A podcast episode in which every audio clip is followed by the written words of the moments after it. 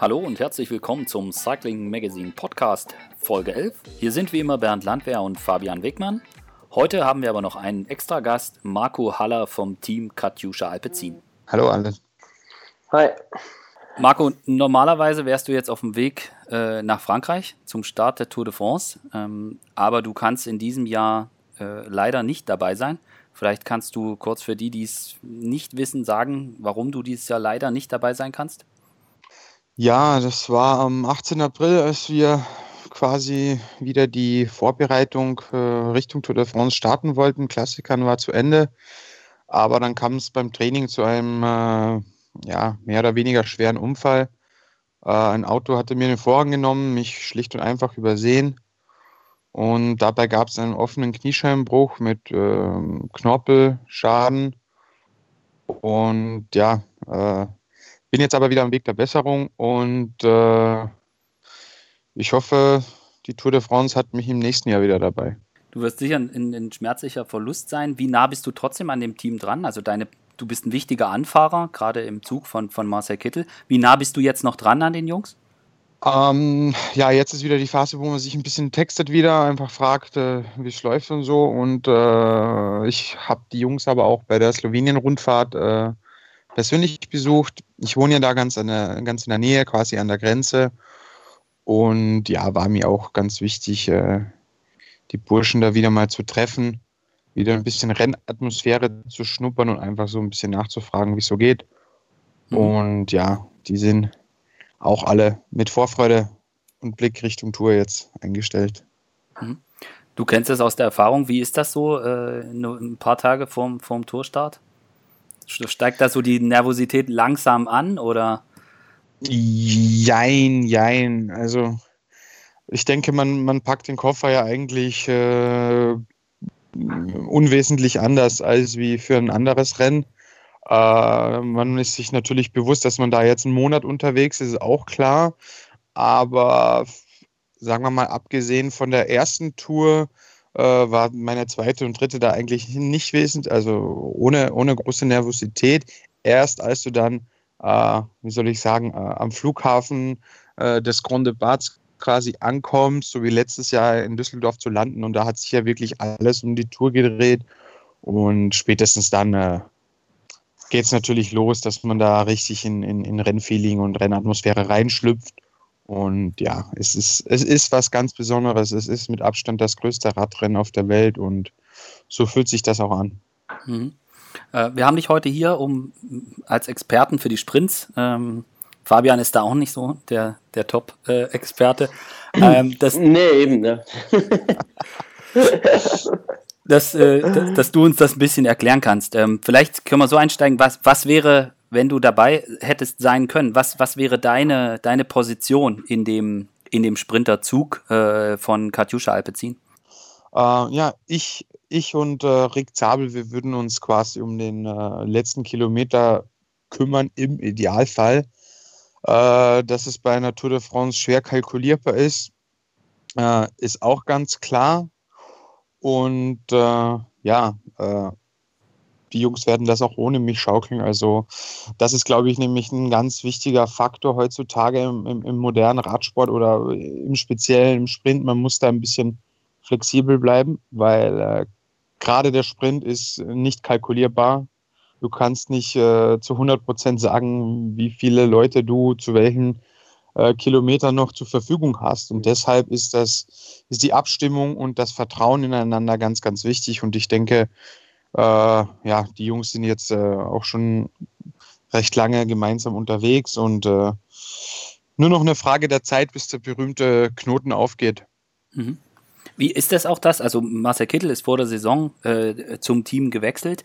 Ähm, ist das auch was, was man, was ihr dann speziell trainiert habt, ähm, dass ihr, dass ihr euch findet, dass ihr zusammenfahrt, dass jeder weiß, wie der andere sich, sich bewegt kann, und, und kann man das überhaupt trainieren? Weil so richtig, man kann irgendwo eine, eine, eine Straße Vollgas runterballern, aber im Rennen ist es dann doch ein bisschen anders. Also um die, die Basics ein bisschen einzuspielen und einfach ein bisschen zu äh, wie soll ich sagen, sich aneinander heranzutasten, wie einer unter welchen Umständen reagiert, kann man natürlich im Training machen. Das ist keine Frage, ob du da jetzt mit dem, mit dem Scooter oder mit der Mannschaft ein bisschen Tempo reinbringst, ein, äh, ein paar äh, äh, Teamkollegen den quasi den Gegner spielen. Äh, da geht es aber wirklich nur um die Basics. Aber so wie du sagst, ganz klar, äh, hart auf hart kommt es nur im Rennen und deshalb braucht man einfach Rennen, um, um sich äh, wirklich perfekt aneinander abzustimmen. Und das kann auch über Jahre gehen. Also da bin ich überzeugt davon, weil es wird da jetzt immer ein bisschen komplizierter. Wir hatten ja die, die Starts in äh, Dubai und Abu Dhabi. Und wenn man sich das Starterfeld dann anguckt, das war ja quasi schon Tour de France Level.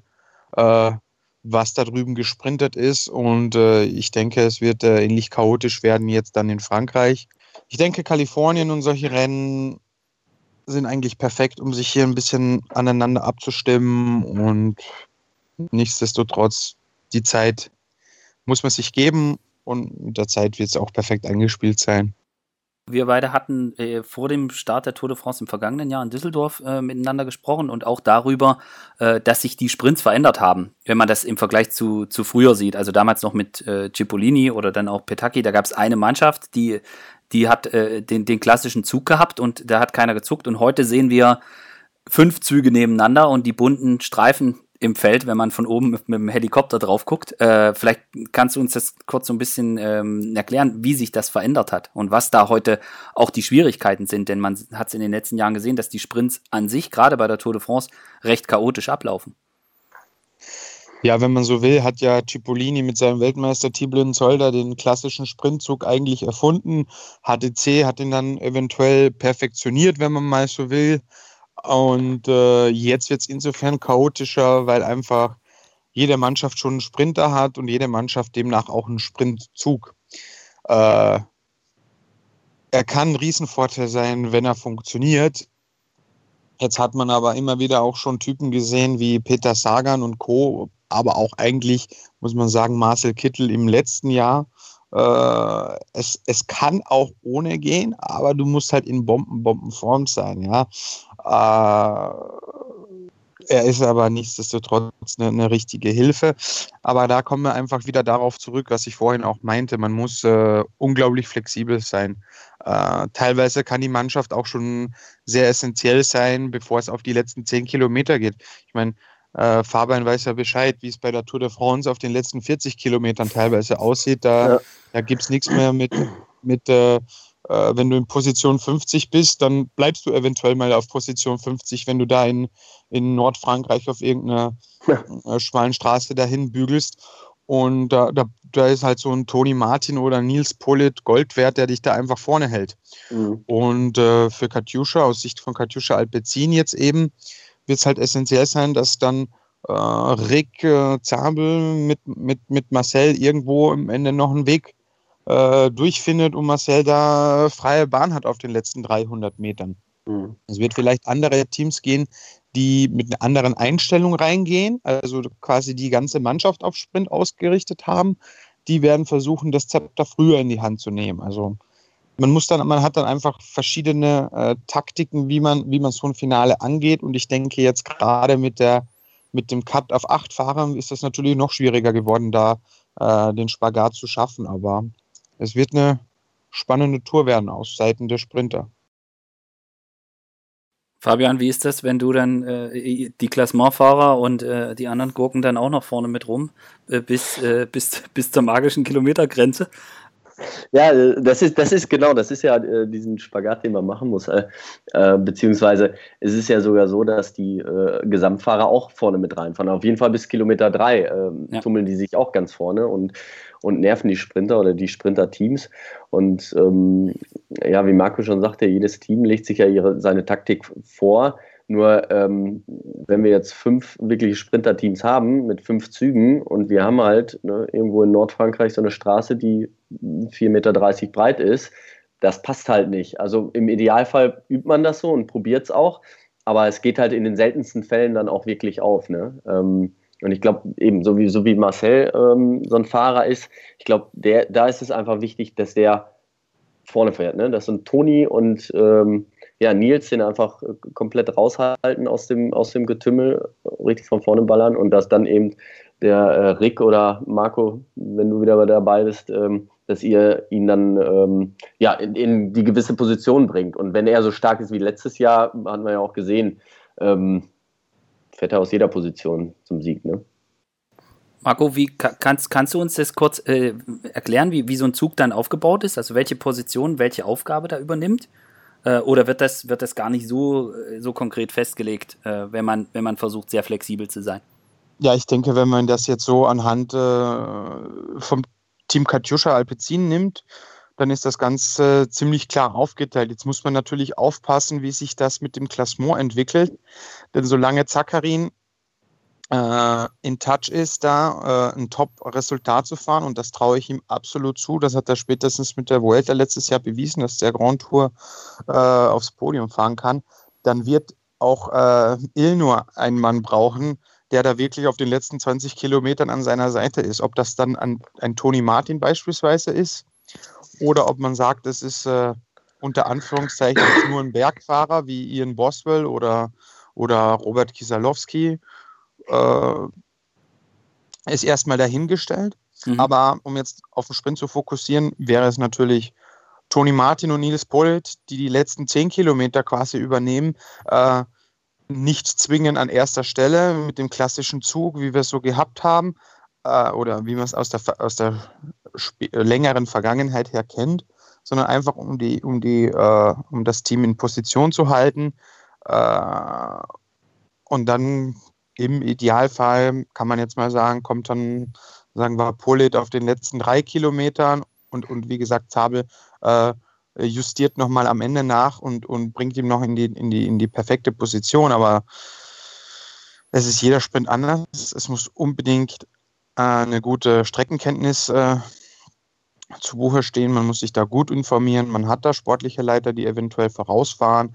Ah, das Mindeste ist es, dass man sich mit Google Maps und so äh, die Key-Passagen äh, einfach raussucht und anhand dessen muss halt einfach das Team drauf einstudiert werden, ja. Marcel hat sich ja gerade die erste Etappe äh, genau angeschaut. Ähm, ist das was, wo, wo, du sagst, dass das kann riesig helfen, äh, wenn, man, wenn man sich das vorher wirklich selber angeschaut hat? Natürlich kann es. Ich war da mit Marcel äh, mit dabei, als wir uns das angeguckt haben und äh, auf jeden Fall es ähm, wie soll ich sagen, man könnte das Ganze natürlich auch anders angehen und sagen, ja, man, man ist ja schon dort und am Dienstag oder keine Ahnung und fährt dann nochmal ab, aber den Stress will man sich eventuell nicht, äh, äh, auch nicht antun und da kommt noch ein ganz anderer Faktor rein. Äh, nicht umsonst hat man Team Sky schon im Dezember äh, auf den äh, Klass oder auf den Pavé-Abschnitten von Roubaix gesehen. Es geht da einfach um einen anderen Aspekt, einfach ein bisschen zu visualisieren sich ein klares Ziel zu setzen, zu wissen, wo man in, in, in zwei Monaten sein will. Mhm. Äh, und äh, aber der Streckenkenntnis ist das A und O. Also mhm. das ist der moderne Radsport. Er geht einfach, er wird in jeder Hinsicht professioneller und man versucht da einfach alles auszuschöpfen und da gehört einfach eine gute Streckenkenntnis dazu.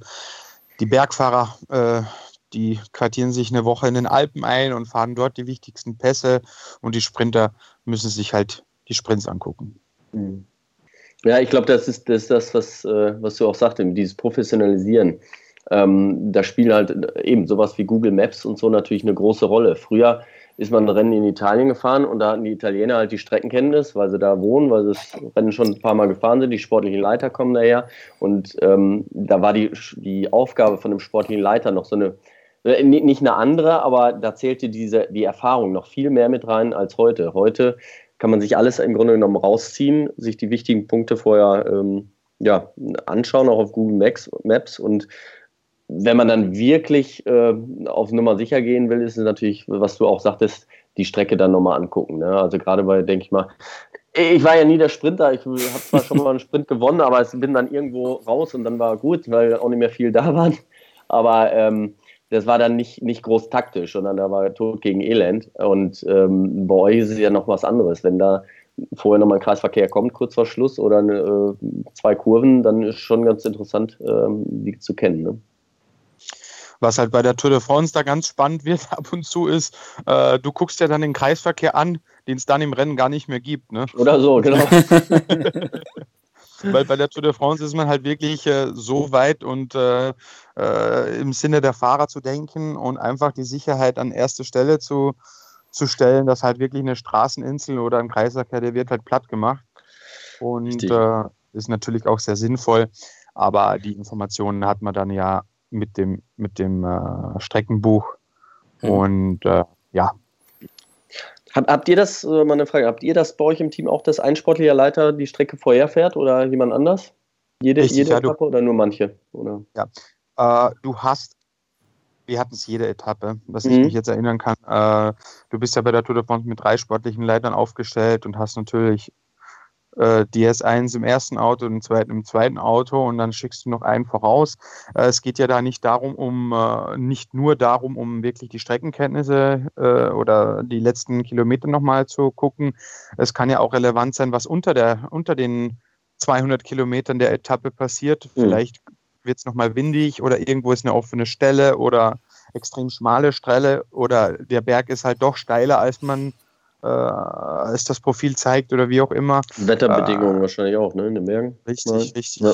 richtig, richtig. Beschaffenheit vom Asphalt, äh, was weiß ich. Äh, aber da kommen wir einfach darauf zurück, was wir vorher kurz angesprochen hatten. Es wird halt nichts mehr den Zufall überlassen. Man will sich auf alle Szenarien vorbereiten, weil einfach, ja, es wurde schon äh, zu viel äh, investiert, einfach um da jetzt einen blöden Fehler machen zu wollen. Und deshalb versucht man da wirklich mhm auf alles vorbereitet zu sein. Ja, das, das ist wirklich so die Entwicklung, ne, die es äh, in den letzten Jahren macht. Äh, früher haben das nur ein paar gemacht, äh, die ganz großen sich äh, Abschnitte angeguckt und heute ähm, ja, gucken sich, guckt sich jeder im Grunde genommen, jedes Team das an und jeder hat auch einen, der vorher fährt. Ich weiß, da 2014, als ich den Unfall hatte beim Giro, da habe ich das für äh, Garmin damals gemacht, bin da drei Etappen mal vorher gefahren ähm, da hatten die aber auch nicht immer einen dabei. Und heutzutage ist es dann schon äh, vier, fünf Jahre später, ist es schon wieder ein Standard bei jedem Te allen Teams. Ne? Und das, das macht das natürlich auch alles viel, viel enger. Da ist nicht mehr einer, der alles richtig macht und die anderen machen alles falsch, sondern die machen fast alle alles richtig. Genau so ist es. Hm.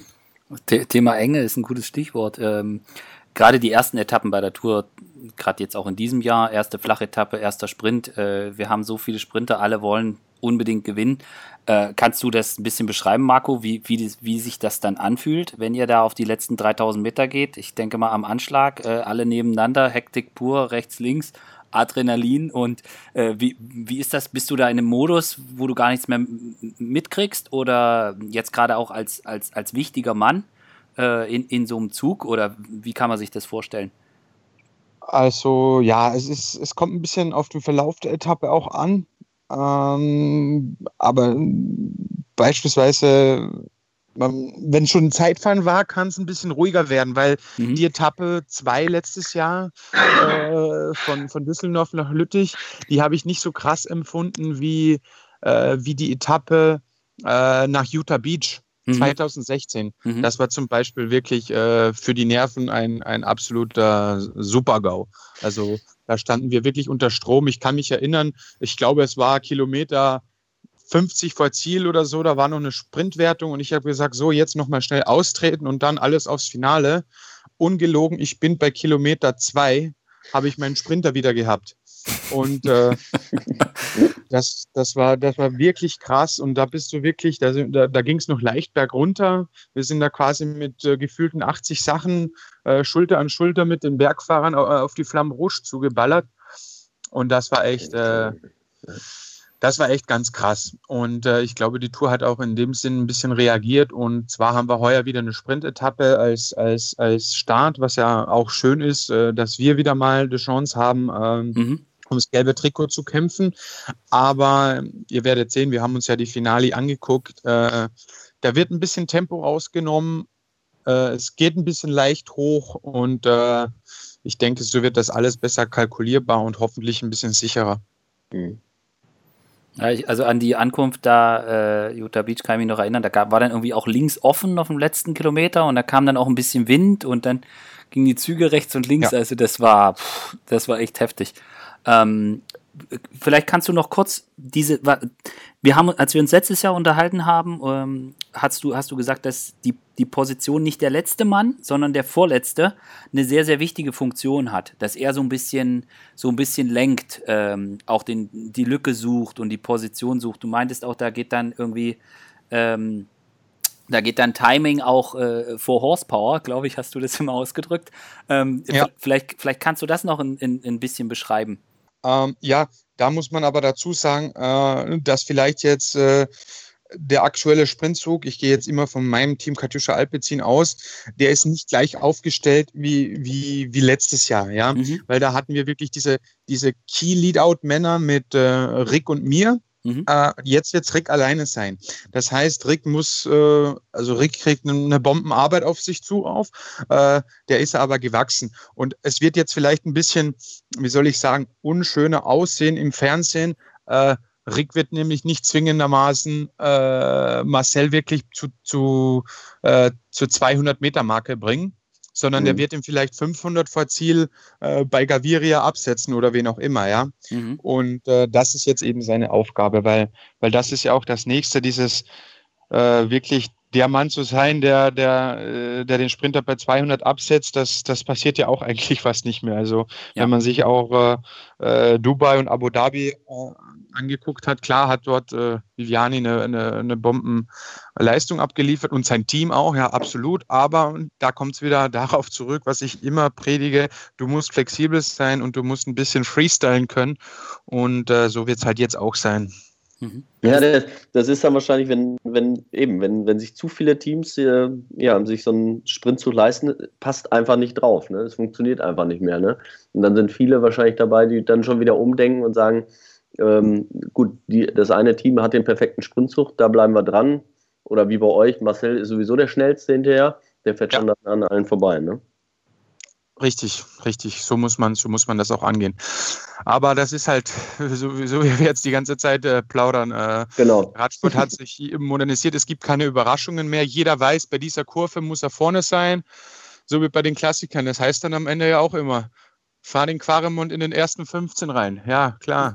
Machen zwei ja, Leute. 240 andere auch das gleiche, den gleichen Plan, ne? Ja. ja. Genau. Aber ist, ist jetzt auch ich sage jetzt mal, an den klassischen Typ Sprinter. Ist da jetzt auch mehr Auge oder mehr Gefühl oder mehr Flexibilität gefragt einfach? Während es früher vielleicht so war, dass du einfach, also jetzt mal plump gesagt, da musstest du einfach hart treten können, ja, auf, auf den letzten Metern. Ist, ist heute die, eine andere Qualität oder ein anderer Anspruch an die Top-Sprinter auch dran, als jetzt noch vor, ich sage jetzt mal vor 15 Jahren?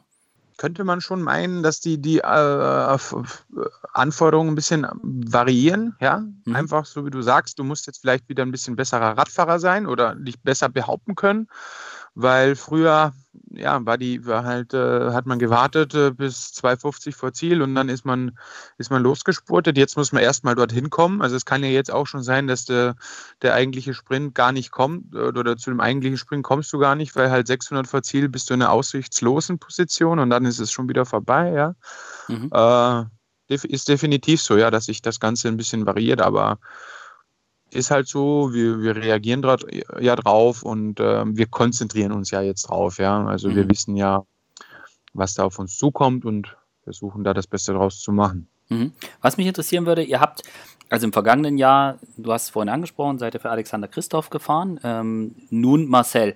Wie funktioniert so eine Umstellung? Muss sich da Marcel mehr auf euch umstellen oder müsst ihr euch so ein bisschen auf Marcel umstellen oder ist es von beiden ein bisschen?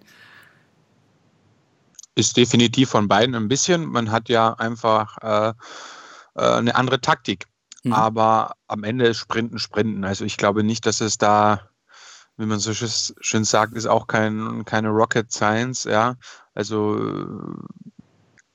es ändert sich nichts Grobes. Die Taktik ändert sich natürlich. Während Alexander Christoph vielleicht ein Sprinter war, wo wir gesagt haben, Jungs, versuchen wir dort an dem Hügel nochmal das Feld äh, klein zu machen und vielleicht ein paar Sprinter, sei es ein Cavendish oder ein Kittel, abzuhängen, wird es jetzt eher sein, versuchen wir da äh, möglichst kraftschonend irgendwie drüber zu kommen, dass Marcel noch möglichst frische Beine zu hat. Ja, das ist das Grobe, was sich ändert. Aber ein Alexander Christoph sowie ein Marcel Kittel, ob der jetzt bei 200 oder bei 250 loslegt, da wollten beide abgestellt werden. Deshalb ist das kein großer Unterschied. Mhm, mh. äh, was würdest, also auf mich macht es immer so den Eindruck, als sei Marcel jetzt gerade auch so in den, in, den, in den letzten Jahren, dass er halt vor allem auch mental extrem stark war. Also wenn er ist immer mit einem riesigen Druck zur, zur Tour de France gefahren und ähm, hat dann jedes Mal, gerade jetzt auch im letzten Jahr, äh, geliefert. Ist das auch dein Eindruck, dass er viel auch seine Mentalität, also seine mentale Stärke, dass er da stark von profitiert? Die mentale Stärke ist für jeden Sportler essentiell und natürlich auch so für, für Marcel. Und äh, äh, ja, definitiv. Marcel ist, ist, ein, ist ein richtiger Brocken, der, der weiß, was er kann und er hat da vor keinem Angst, wenn es da in ein Head-to-Head -Head kommt zum Sprint und da weiß er, dass er der Stärkste ist und so verhält er sich auch und, und, und, und, und, und so wird es dann auch sein, ja. Wenn da alles passt, ist Marcel da, definitiv. Mhm. Jetzt bei der, also es hat jetzt ein paar Mal in diesem Jahr nicht so richtig äh, geklappt und funktioniert, zumindest so war der Eindruck von außen und auch die Ergebnisse waren jetzt nicht da. Ähm, bei der deutschen Meisterschaft äh, habe ich auch mit, mit Marcel gesprochen und er meinte, er meinte, dass der was, was er als sehr gutes Zeichen annimmt, dass sie hinterher darüber diskutiert haben, was nicht funktioniert hat, dass da einfach eine, eine Bereitschaft da ist, dass sie, dass, dass man enttäuscht ist, wenn es nicht so klappt. Ist das was, was du sagst, äh, ja, das ist ein ganz wichtiger Punkt in so einem, in so einer Mannschaft, gerade wenn es mal nicht läuft? Ja, ich meine, es wäre es wär wohl das Allerschlimmste, wenn man, wenn man ins Ziel kommt und sagt, oh, Achter, ist ja egal. Super. Dann natürlich setzen wir uns da zusammen und äh, analysieren, wo und was wir besser machen können. Und was man halt auch sagen muss, war, äh, der, der, Spitzensport ist so hauchdünn, ja. Äh, wenn man da jetzt einfach 2% falsch macht, dann ist man einfach nicht mehr unter den Top 5. Und äh, ganz egal, welche Faktoren das sind, ob es jetzt der mentale Faktor ist, der physische Faktor, der Teamfaktor, Materialfaktor, was auch immer. Wenn da irgendwo ein, ein kleines bisschen fehlt, dann reicht es halt einfach nicht mehr, um, um zu gewinnen. Und äh, gerade bei den Sprintern ist es so, wenn du mal zuschlägst und eine Bombensaison hinknallst, so wie es jetzt Viviani macht, so hat es halt Marcel Kittel letztes Jahr gemacht und so hat es Alexander Christoph 2015 gemacht. Und da waren wir auch dabei. Und wir haben ja im, im, am Ende nichts anderes gemacht. Deshalb meine Worte, wie, wie sie immer waren, auch teamintern konzentriert bleiben, akribisch weiterarbeiten, aber einfach relaxed bleiben, weil der Knoten, der berühmte, der wird aufgehen. Und ich hoffe ganz stark, dass er jetzt bei der Tour aufgeht und dann sind wir ja alle happy. Ja. ja. Das sind so Sachen, die kann man nicht erzwingen. Ne? Das ist dann mal, dann hat man den Flow einfach. Ich meine, für Marcel war es auch letztes Jahr auch super, dass er die erste Etappe gewonnen hat. Danach war der Druck schon mal weg und dann ist er, ich meine, der hat er mit Riesendruck gewonnen. Ja. Von daher, nichtsdestotrotz, aber danach war halt alles immer Bonus und äh, man geht dann einfach entspannter rein. Und ich meine, das weißt du auch, äh, Marco, aber man, man gewinnt meistens, wenn man, ähm, ja, wenn man entspannter rangeht. Und nicht, wenn man wenn man zu sehr, wenn man was Richtig. zu sehr will, weil dann sehen die ja. anderen das auch und dann macht man halt auch Fehler. Richtig, aber das, das, das äh, lässt sich halt nicht nur auf den Sprinter niederwälzen, nee. weil das kann mir Fabian eben bestätigen. Äh, wenn man die krasse Saison des Philipp Gilbert in den Ardennen-Klassikern hernimmt, ist das genau das gleiche Prinzip. Wenn es läuft, dann läuft's. Hm. Genau. Ja. Und ist diese mentale Komponente für, bei einem Sprinter vielleicht sogar noch wichtiger, noch stärker als jetzt, ich sage jetzt mal, bei einem klassischen Bergfahrer, wo dann Watt je Kilogramm und äh, äh, wo, wo, dann, wo dann wirklich auch die, die, die physische Leistungsfähigkeit vielleicht noch größer eine Rolle spielt. Ist es vielleicht bei Sprintern so, dass dieses, dass dieses Mentale, dass dieses in den Flow kommen, äh, entspannter sein, dass es da vielleicht noch eine wichtigere Rolle spielt als jetzt bei einem Bergfahrer? Äh, ja, auf den ersten Blick würde ich sagen, ja. Äh, Andererseits äh, muss man halt sagen, ich denke, wenn da irgendein Bergfahrer oder Leader die ganze Zeit nur ultra nervös ist, verpufft er auch äh, während der Etappe so viel Körner, dass er dann am, am, finalen Berg vielleicht auch nicht mehr das leisten kann, was er leisten wollte. Und deshalb, äh, wie, man die, wie man die Profis und auch die Bergfahrer und Klassementfahrer kennt, die sind mindestens genauso äh, mental fit, wie es ein Sprinter ist, aber vielleicht ist es eine Spur relevanter, im Sprint äh, ordentlich da zu sein als, als als Bergfahrer, aber prinzipiell als Sportler. Die mentale Stärke ist ein ganz, ganz wichtiger Aspekt. Ja, das ist ja so eine Sache, was ich auch im Radsport so, so toll fand. Ne? Ich meine, TJ van Garderen ist mit Sicherheit, also die Voraussetzungen, die, die er hat, sein Körper, ähm, der kann alles reißen, könnte auch alles gewinnen. Aber oft, ähm, ja, kriegt er es fahrerisch nicht hin, dass da, da was fehlt. Man, oft ist es auch Pech, aber ich meine, ähm, Sagan hat weniger Pech bei sowas mit den Stürzen. Und ähm, das Gesamtkonzept muss halt passen. Ne? Es gewinnt nicht nur der, der die meisten Wattzahlen tritt, sondern der, der auch clever fährt. Mhm. Richtig, ja. Perfektes Beispiel. Mhm. Ähm, es heißt ja immer, ja, Sprinter, die müssen verrückte Typen sein und, äh, und so und ein bisschen so, so die Draufgänger. Äh, ist das was, wo du, wo jetzt ihr beide sagt, ja, das stimmt, das ist die, ja, klar. diese Sprinter sind verrückte Hunde? Sind verrückt, ja, genau. Und wir werden ganz lieben. nee, glaub, ich glaube, ja. ja. Sag mal. Nee, ich glaube, wir wollen dasselbe sagen. Äh, es gab, immer so diese bekloppten Abdu Shaparovs oder wie sie alle hießen. Und es gibt auch äh, ne, so ein Marcel ist kein Rummelboxer. Der ist zwar eine Riesenstatur, aber ähm, der fährt schon einigermaßen geradeaus. Ne? Ähm, das, da gibt es mal solche und mal solche. Und ähm, also ich glaube, dass es sich schon, ist immer schwer zu sagen, ob es sich ein bisschen gebessert hat, äh, weil die Stürze siehst du jetzt immer, es ist, ist immer noch hart auf hart, aber ähm, es wird auf jeden Fall darauf geachtet. Also früher so ein Abdu Shaparov, der hat sich, der wäre schon, schon, also heutzutage öfter disqualifiziert worden, glaube ich. Das heißt aber nicht, dass es da äh, da ganz sanft zugeht, ne? oder? Marco? Es geht definitiv nicht sanft zu, aber ich glaube auch nicht, dass es, dass es früher irgendwie weniger krass war oder so. Also wenn ich mich jetzt so ein bisschen zurückdenke, der, der Hasi, den kennst du ja auch ganz gut, der ist ja meistens ohne Hose ins Ziel gekommen. Also gab es damals genügend Stürze. Die gibt es jetzt immer noch.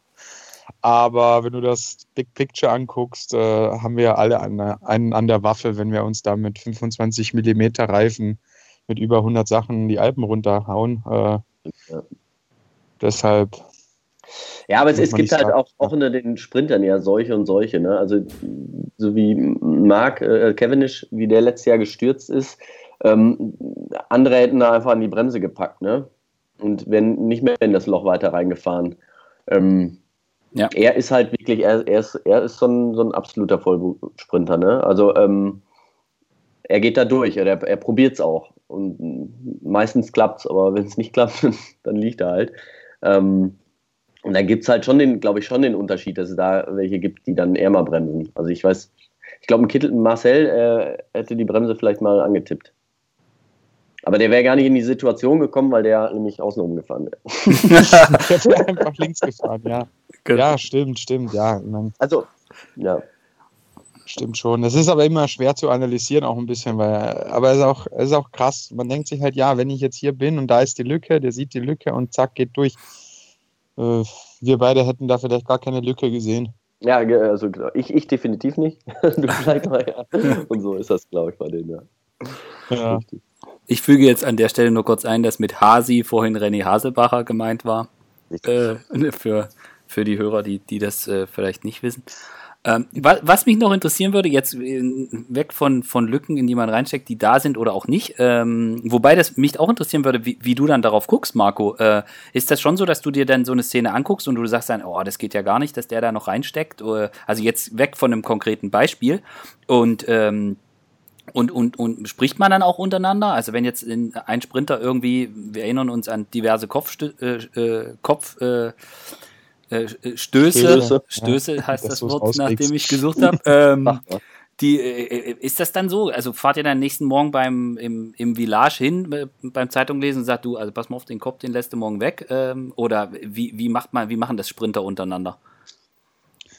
Ja, also ich möchte trotzdem, also mir scheint es trotzdem so, dass es sehr, sehr selten unfair wird, ja. Auf jeden Fall. Äh, dass ja. da ein bisschen Körpereinsatz kommt, äh, ist ja alles klar.